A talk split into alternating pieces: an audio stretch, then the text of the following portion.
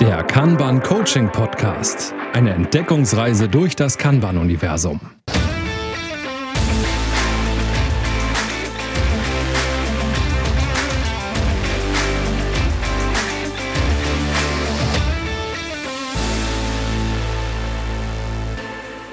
Hallo und herzlich willkommen zu unserer heutigen Podcast-Folge. Und ich freue mich sehr, denn Carsten hat ein ganz fantastisches Thema mitgebracht, was er uns jetzt vorstellen wird.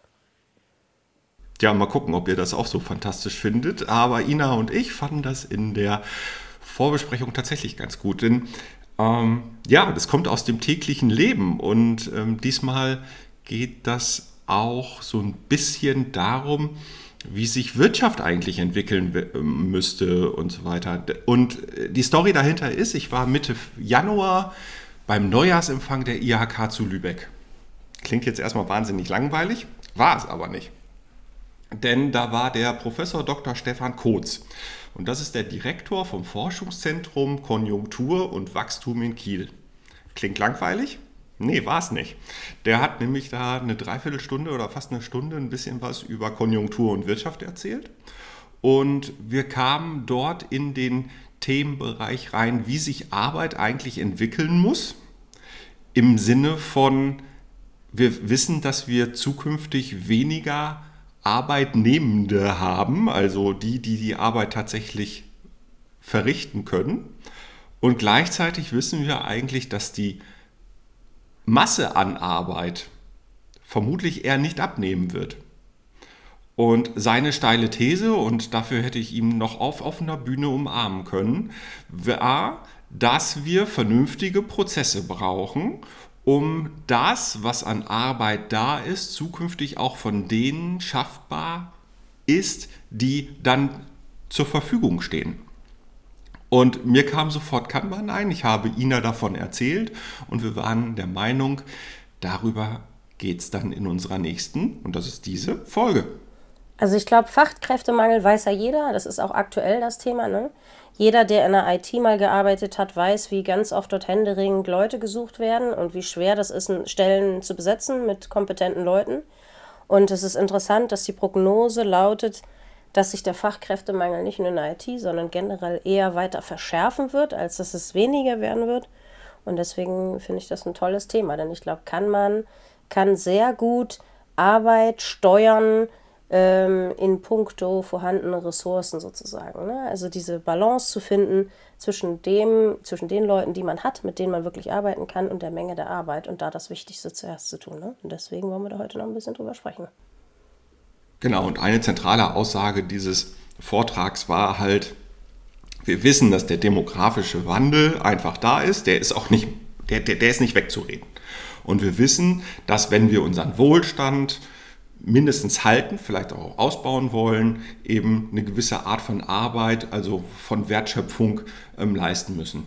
Völlig unabhängig davon, was, ähm, ob das jetzt im, im Bereich Softwareentwicklung, IT oder in anderen Bereichen ist. Und das Schöne an der Stelle ist ja, dass wir mit Kanban oder auch mit Lean ja ähm, sehr unabhängig sind von den Bereichen, ähm, wo Arbeit passiert ich, wir lassen jetzt mal den, den Bau oder sonst irgendwas, den lassen wir jetzt mal ähm, raus. Aber so alles das, was mit Wissensarbeit angeht, wo ähm, Produktion geplant werden muss, da sind wir ja mit unseren Kanban-Ansätzen oder mit den Lean-Ansätzen total richtig aufgehoben.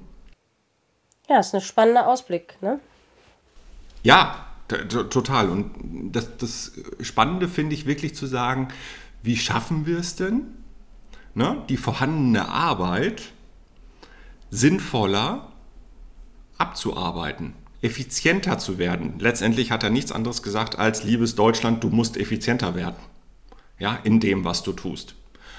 Und deswegen gefällt mir da dieser Kanban-Einsatz einfach auch so schön. Wie gesagt, ich wäre am liebsten auf die Bühne gesprungen, hätte ihn umarmt, hätte allen Leuten, also waren irgendwie 600 Unternehmensvertreter dort, hm, vielleicht sogar mehr, äh, gesagt, okay, dann guckt doch mal, ne, wer von euch hier im Raum kann denn wirklich sagen, was gerade an Arbeit läuft? Und wer von euch kann denn wirklich sagen, wie effizient ihr mit euren Arbeitsleistungen, mit eurem Einsatz, ne, ich will jetzt das Thema Ressourceneinsatz, das klingt immer so, als wenn Menschen eine Ressource sind. Ich mag das nicht so. Ähm, ja, aber wie, wie, wie könnte das wirklich verbessern? Und zwar so verbessern, dass da hinterher nicht bei rauskommt, dass die Leute ausbrennen, ja? dass wir plötzlich eine Burnout-Quote irgendwie jenseits einer, einer Zahl haben, die auf gar keinen Fall zu respektieren ist. Also alles, was größer Null ist, ist eigentlich nicht zu respektieren. Ähm, aber naja. Ne? Die Agilisten, die jetzt gut zugehört haben, werden vielleicht im ersten Moment denken, Moment, Effizienz, halt. Ähm, ich glaube, das äh, muss man auch mal sozusagen so ein bisschen aufdröseln, dass die Effizienz letzten Endes dadurch zustande kommt, wenn man sehr gut priorisiert und den größten Kundennutzen zuerst macht und dann ähm, viele dieser Arbeiten, die dann liegen bleiben, die nochmal umgearbeitet werden müssen oder Projekte, die angefangen wurden, die gar nicht zu Ende geführt werden, weil sie merken, da musste doch was ganz anderes gemacht werden, dass man davon viel abschneiden kann. Und da wird man dann effizienter letzten Endes. Ne? Also ich, diese, dieser Effizienzgedanke beinhaltet bei Unternehmen ja ganz oft, wir müssen unsere Mitarbeiter zu 100% nutzen. Also hier 10%, da 10%. Und das ist nicht diese Effizienz, die wir jetzt hier in diesem Moment also meinen. Also Auslastung. Genau. Genau, das Thema Auslastung hat Nee, die nicht. Ne? So, ähm, sondern Effizienz in dem, was wir wie tun. Exakt. Und wann. Ne? Das, was du gerade so schön gesagt hast, Ina. Ne? So ähm, machen wir gerade das richtige Projekt, also das Projekt, was wir machen, ist das gerade wirklich die richtige Zeit, wo wir dieses Projekt machen oder eher nicht? Ja? Ist die Tätigkeit, die der einzelne Mitarbeitende just gerade macht, wirklich die Tätigkeit, die er gerade machen muss? Oder macht er die, weil irgendjemand ihm das gesagt hat oder sonst irgendwas. Genau, und ich glaube, was auch bei der Priorisierung ein Riesenhebel ist. Ne? Ja. Denn das darf man auch nicht falsch verstehen, was Carsten, Carsten gerade gesagt hat. Stimmt natürlich, dass man sich gut überlegen muss, ist das jetzt das richtige Projekt, ist das jetzt dran? Aber damit ist nicht gemeint, dass ich mich tagesaktuell von Projekt zu Projekt umentscheide und springe. Das ist damit nicht gemeint. Ne? Das hat man ja gern, also ich habe das immer mal wieder beim Kunden, dass diese Agilität damit falsch verstanden wird, dass es einem die Freiheit gibt, jeden Tag umzupriorisieren. Ja, gibt es. Aber nein, es ist keine gute Idee. Es muss dafür sehr gute Gründe geben. Ne? Sprich, wenn ein genau. Projekt wirklich zum falschen Zeitpunkt mit dem falschen Ziel und ihr lernt einfach, nee, macht gar keinen Sinn, nach Asien zu expandieren, keine Ahnung, Asien äh, arbeitet nicht mehr mit uns zusammen, es gibt überhaupt keine Handelswege mehr. Klar, dann ist das Projekt tot. So, dann macht ihr schnell zu. Aber äh, ansonsten solltet ihr nicht ständig zwischen Projekten hin und her springen. Und ich glaube, da kann, kann man und diese ganze Priorisierungslogik und ich sag mal so Portfolio-Management mit kann man oder mit Flight Levels, können dort wirklich einen super Beitrag liefern, die Leute dahin zu bekommen, da mehr drüber nachzudenken. Was mache ich und wieso und was ist das Ziel und sind wir gut da drin oder müssen wir was ändern? Ne? Naja, einer der Leitsätze ist ja dieses Stop Starting, Start Finishing. Ja? Das ist ja das, was du gerade, Ina, gesagt hast, ganz, ganz ähm, essentiell. Ne? So ähm, zu sagen, nee, wir starten jetzt nicht fünf, sechs, sieben, acht, neun, zehn äh, Projekte gleichzeitig beziehungsweise im Tagesrhythmus, äh, weil plötzlich irgendwie jemand meinte, äh, es müsse jetzt aber gestartet werden, sondern wir setzen dort ganz explizite Regeln hinter, warum wir dieses Projekt starten und wann.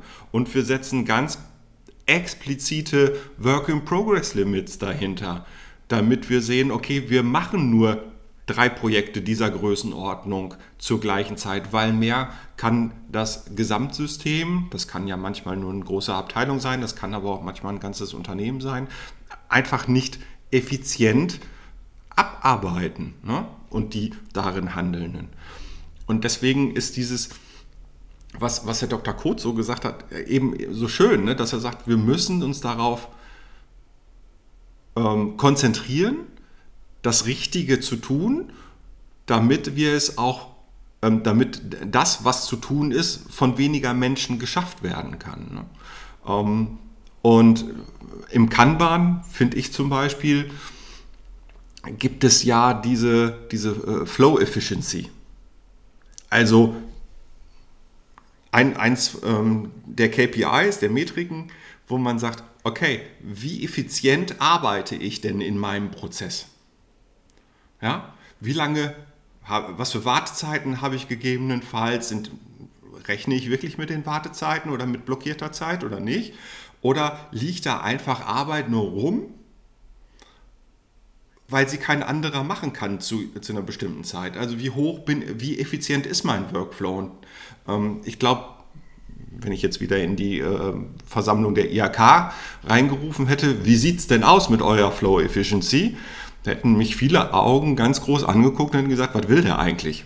Genau, ne? Flow Efficiency ist auch ein sehr, kann man spezieller Begriff. Für die Leute, die dem noch nicht so ganz geläufig sind, ist es auch erstmal eigentlich ein toller Schritt, sich nicht nur im Team Gedanken zu machen, wie gut oder schlecht ist jetzt unser Kanban auch Vergleich zu, im Vergleich zum Vormonat zum Beispiel, sondern dass man auch einfach auf diese Wertschöpfungskette mal drauf guckt. Ne? Ich liefere einen Teil, dazu, mm, dazu trage ich bei, um ein bestimmtes Produkt oder eine Dienstleistung fertigzustellen. Und wie sind denn da die, die äh, Übergabepunkte? Wie schnell geht das? Genau das, was Carsten beschrieben hat. Gibt es da viele Wartezeiten? Ne? Was hält denn immer so ein Ticket bei uns auf? Was blockiert denn da so? Und das ist dann schon interessant, da drauf zu gucken. Ne? Und das ist wirklich eine, eine Sache, die bei vielen Unternehmen schon irgendwie in Vergessenheit gerät. Das alle denken, das muss man bei der IT nur über den Zaun schmeißen. Ich sage ganz oft IT, ne? Das ist nicht das einzige Beispiel. Das ist ja ganz oft, das auch ganz andere Abteilungen betrifft. Vielleicht sogar ohne IT. Marketingabteilung. Genau, aber jedes Mal, wenn es quasi den äh, Besitzer wechselt von einer organisatorischen Einheit zur nächsten, muss man ja gucken, wie gut funktioniert das, ne? Und da ist ja ganz oft das Missverständnis, dass wenn man ganz viele Dinge schaffen will, dass es besser ist, überall schon mal anzufangen und schon mal ein bisschen in Vorleistung zu treten. Ne? Das Chaos, was man damit anrichtet und die großen Wartezeiten führen insgesamt dazu, dass alle Projekte langsamer sind. Alle. Und das vergessen die meisten Leute. Ne?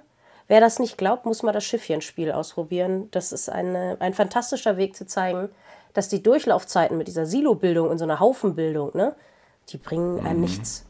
Außer viel Waste, heißt es, äh, ähm, heißt es im Lean sozusagen, viel Verschwendung.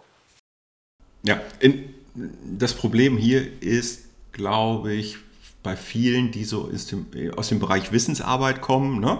so im Bereich äh, Entwicklung und so weiter und so weiter, ähm, dass man diese vorproduzierte Ware, so nenne ich jetzt mal, diese halbfertigen Produkte relativ ähm, gut ausblenden kann durch entsprechende Filter oder sonst irgendwas in der Software, die das ähm, die, die, vermeintlich Arbeit steuert. Ja, ähm, das ist in, in der Produktion ist das anders. Ja, wenn ich irgendwie ähm, Metallrohre herstelle und äh, die noch veredelt werden müssen, ich in der Herstellung total super schnell bin, in der Veredelung aber nicht, dann ist das schon was anderes, ob ich dann noch eine, eine temporäre Lagerhalle anmieten ja. muss oder bauen muss für mehrere Millionen, nur damit ich da diese vorproduzierten Rohre reinbringen kann, die mir außer einem hohen Materialeinsatz einfach nichts bringen. Und das sind auch reale Kosten, die leicht nachvollziehbar sind, die man leicht sieht, ne? wenn man auch so eine Lagerhalle sieht. Ja, die ne? sieht man. Und die genau. Transportwege genau. fallen einem auch, auf, äh, einem auch auf. Aber dass auch Plattenplatz und äh, Server, die man bedienen muss, sozusagen, weil das da alles abgelegt wird, halbfertige Software, dass das auch was kostet, gerät ganz oft in Vergessenheit, weil man es nicht so sieht, ne? Ist ja selten so, dass man den mhm. Server neben sich stehen hat und den zweiten auch und den dritten auch und sieht, wie die, die, die Stromuhr sozusagen sich dreht ohne Ende. Das wird ganz oft vergessen. Grüße ne? gehen raus an alle IT-Leiter, würde ich sagen. ne? ähm, überprüft das mal. Ja, ja überprüft das mal. Ja, das ist, ähm, glaube ich, durchaus ein interessanter Ansatz. Also gerade wenn ich über Cloud Computing oder sonst irgendwas spreche oder oh, wenn, ja. wenn, ich viele Sachen in der Cloud habe, ähm, dann können das auch Kostensenkungsmechanismen sein. Aber wir schweifen gerade ein bisschen ab äh, von der Effizienz der Arbeit. Genau, aber es bedeutet letzten Endes Einsparpotenziale nach oben drauf. Ne?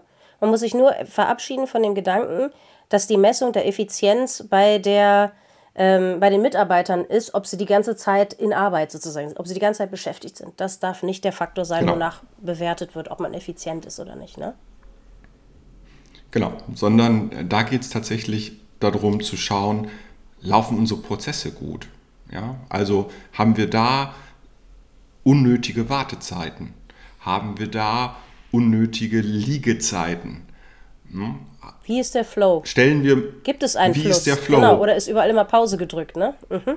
Genau. Oder, oder halt auch, stellen wir fest, dass wir viele Sachen anfangen, die dann irgendwie halbfertig ja. aufs Abstellgleis oder noch schlimmer ähm, dann irgendwann entschieden wird, machen wir nicht mehr. Also wo, wo ich dann wirklich Zeit in die Mülltonne haue, gedankliche Leistungen, Mitarbeitender in die Mülltonne haue, weil wir feststellen, brauchen wir gar nicht mehr. Ne? Ist nicht mehr Thema. Ähm, das geht ja hin, das hat Auswirkungen bis auf eine Wertschätzung Wertschätzung der Arbeit der Mitarbeitenden. Denn wenn die etwas tun, was hinterher monatelang, wochenlang rumliegt oder wirklich tatsächlich komplett begraben wird und wenn das mehrfach passiert, dann ist das keine Wertschöpfung der Arbeitskraft. Und jetzt könnte man wieder zum Generationenthema kommen. Ja, Generation X, Generation Y, Z, ja, so, ähm, die gehen damit dann vielleicht an der einen oder anderen äh, Stelle auch andersrum. Und wenn ich mich dann frage, bin ich ein attraktiver Arbeitgeber für diese ähm, Generation, dann kann man das, wenn man so handelt, sicherlich aus dieser Sicht verneinen. Ich glaube, das kann jeder auch unabhängig von der Generation nachvollziehen, der ab und an mal gerne zur Arbeit geht. Ne? Wenn man da ganz viel investiert ja. hat an Mühe, Hirnschmalz und wie auch immer und ein paar Wochen später kommt jemand und sagt, brauchen wir eigentlich nicht, war eigentlich für die Katze sozusagen. Ich glaube, das hat jeder schon mal erlebt, wie der Frust dann ist. Ne? Das ist wirklich blöd. Da hat man sich dann viel Mühe gemacht. Ne? Und ich finde mal, mein Lieblingsbeispiel ist auch, wo man auch effizienter werden kann, wenn man quasi sich die agilen Prinzipien zur Hand nimmt und da mal drüber nachdenkt.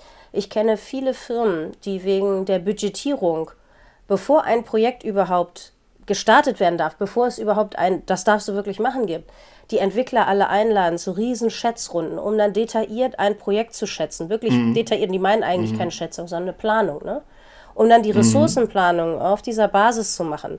Und dann legen sie das irgendwo ins Backlog und das kann die nächsten x Monate sowieso nicht gestartet werden. Bis die anfangen müssen, ist diese Schätzung hinfällig. Sie müssen es sowieso nochmal machen, weil sich der Scope meistens komplett verändert hat. Und sei es nur mhm. inhaltlich mhm. und gar nicht der gesamte Scope, also nicht mal die Größe des Projekts, aber wirklich inhaltlich diverse Dinge. Ne? Es ist eine unglaubliche Verschwendung und die vergessen, dass man auch das WIP-Limit bei der Anzahl der Ideen, die man überhaupt in die Prüfung gibt für ein Projekt, limitieren sollte.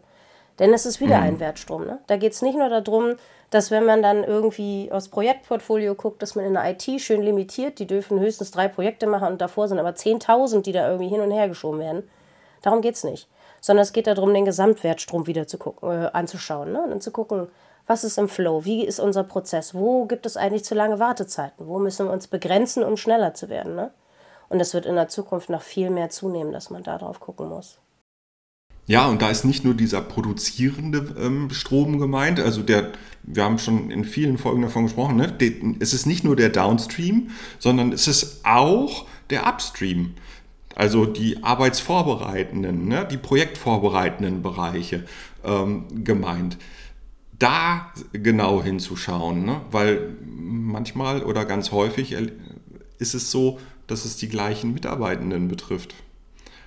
Und dann ist es an der Stelle total egal, ob das ein Upstream oder ein Downstream ist, weil auch Mitarbeiter effizient einzusetzen, ähm, gehört da sicherlich auch dazu. Und deshalb ist da nicht gegeben, so wie Ina es gerade beschrieben hat.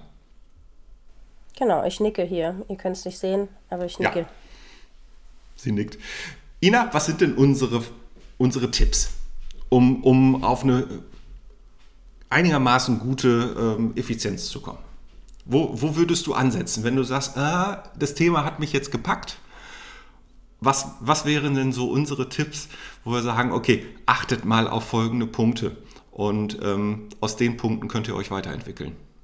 Ich finde, es hängt aber so ein bisschen von der Reife der Organisation ab. Nehmen wir mal an, ihr wisst, die anderen Leute haben das noch nicht so verstanden mit der Wertschöpfungskette und wollen jetzt nicht unbedingt mit euch reden, weil ihr der Dienstleister in irgendeiner Form seid. Ist egal, ob ihr in der IT seid oder irgendwo anders dann würde ich immer erstmal auf meinen eigenen Prozess gucken. Ne? Da kann man, genau wie Carsten das schon angeteasert hat, super Wartezeiten messen. Also immer dieses Ding, wann liegt denn das Ticket und ich warte jetzt auf Zuarbeit außerhalb meines Teams, meines Organisationsbereichs. Ne? Und wir haben es auch schon ein paar Mal in den Folgen davor immer mal wieder angeteasert, die sogenannten Blocker, die auf meinem Ticket sind. Also wenn wirklich irgendwie ich keine Ahnung, zum Beispiel auf eine Entscheidung warte von jemandem, die sammeln und auswerten. Ist das immer der gleiche Entscheider, ja. auf den ich warte? Gibt es da nicht eine Möglichkeit, einen zweiten Menschen zu machen, der als Vize genau die gleiche Berechtigung hat, damit da nicht das liegen bleibt? Und solche Dinge würde ich dann erstmal evaluieren, wenn ich weiß, vor allen Dingen in meinem Team kann ich was verändern und kann ich Einfluss nehmen. Dann würde ich das messen. Also vom Kleinen ins Große wachsen. Genau. Was fällt dir denn ein, Carsten? Hast du noch einen speziellen Tipp? Zwei Sachen. Das erste, visualisiere. Also ne, wirklich mal aufschreiben, zu sagen, was haben wir an Arbeit? Das ist meistens ein sehr, sehr großer Aha-Effekt. Was haben wir gerade wirklich an Arbeit? Weil oftmals ist es nicht der Fall, dass das so in der Form allen präsent ist. Und das Zweite ist, sich tatsächlich auch mal über den Prozess Gedanken zu machen. Und hier mit ganz einfach Kanban relativ einfach anzufangen, zu sagen, okay, wir machen jetzt unseren Prozess da auch mal ähm, klar und dann kommt nämlich das, was du gerade gesagt hast, und dann finden wir raus, was sind denn unsere Blocker. Ja, und, und visualisieren die auch nochmal, bringen die vielleicht auf ein besonderes Board, ähm, wo wir sagen, okay, unsere Block, ne, so, welche Blockerkategorien haben wir, welche Wartezeiten haben wir. Also was dann mal raus. Ich glaube, das sind die, die ersten wichtigen Schritte. Und danach geht es in der Reifegrad. Ähm, also im Reifegrad-Thema weiter. Danach kann ich über Canva Maturity Modell und so weiter mich, weiter mich weiterentwickeln. Und ich glaube, dann komme ich auch zu einer guten Effizienz. Dann werde ich auch feststellen, dass die Mitarbeitenden ähm, sinnvollere Arbeit tun, als sie das heute vielleicht tun. Ja, und ja, ich glaube, das ein, ist ein guter, guter Weg. Also noch ein paar Tipps für die Leute, die schon ein bisschen weiter sind, die vielleicht ihr Team schon super haben. Ihr habt es ja heute schon rausgehört. Ihr könnt mit den Leuten, die euch quasi die Arbeit in Anführungszeichen über den Zaun werfen, mal sprechen und auch mit denen, die mit den Dingen, die ihr erarbeitet, dann hinterher weiterarbeiten müssen oder wenn es noch verarbeitet wird, wenn ihr nicht der letzte Punkt in der, in der Wertschöpfungskette seid. Genauso ist es so, wenn ihr Projekte habt, ist es gut drauf zu gucken, ob dort Ewigkeiten Wartezeiten sind, ob zum Beispiel Spezialisten ständig zwischen den Projekten springen müssen. Das ist ein Indikator, dass da viel zu machen ist, viel zu verändern ist, dass man vielleicht ja. ein WIP-Limit einführt, wie Carsten schon gesagt hat. Und dass man da mal gucken muss, dass man vielleicht erst ein Projekt fertig macht und dann das nächste und so weiter. Und genauso ist es auch, wenn ihr jetzt sagt, nee, das haben wir alle schon im Griff, unsere Projekte laufen eigentlich gut, gibt es schon ein WIP-Limit, wir haben einen guten Überblick, dann könnt ihr auch nochmal visualisieren, wie viele Ideen eigentlich reinkommen, wie der Prozess läuft. Und dann mal schauen, ob es da nicht sinnvoll wäre, da auch ein Limit einzuführen, wenn ihr das nicht, nicht habt. Ne? Das wäre auch nochmal mein Tipp für die, die vielleicht schon etwas weiter sind und nicht so sehr auf Teamebene, die dann nicht auf Teamebene hm, so interessiert sind. Ne? Ja, und konzentriert euch aufs Fertigwerden. Ja. Und ich glaube, dann haben wir auch ein gutes Schlusswort. Ne? Schlusswort. Ja. Konzentriert euch aufs Fertigwerden. Wir sind auch mal fertig. Ich glaube, wir heute, haben ne? fertig. Ja. Wenn euch noch Dinge in den Kopf gekommen sind ne, zu unserer heutigen Folge, schreibt uns gern wieder. Wir sind, freuen uns über euer Feedback, über euren Input. Ihr findet uns nach wie vor, ich wollte gerade auf Twitter sagen, auf X, äh, nee. genau, LinkedIn, ähm, Xing, schreibt uns einfach an. Wir freuen uns auf Diskussionen. Ja, und auf Feedback. In diesem Sinne, es hat Spaß gemacht heute wieder. Ja. Ich hoffe euch auch und ähm, bis zum nächsten Mal. Bis Tschüss. Bis zum nächsten Mal. Das war der Kanban Coaching Podcast von und mit Ina Galinski und Carsten Rüscher.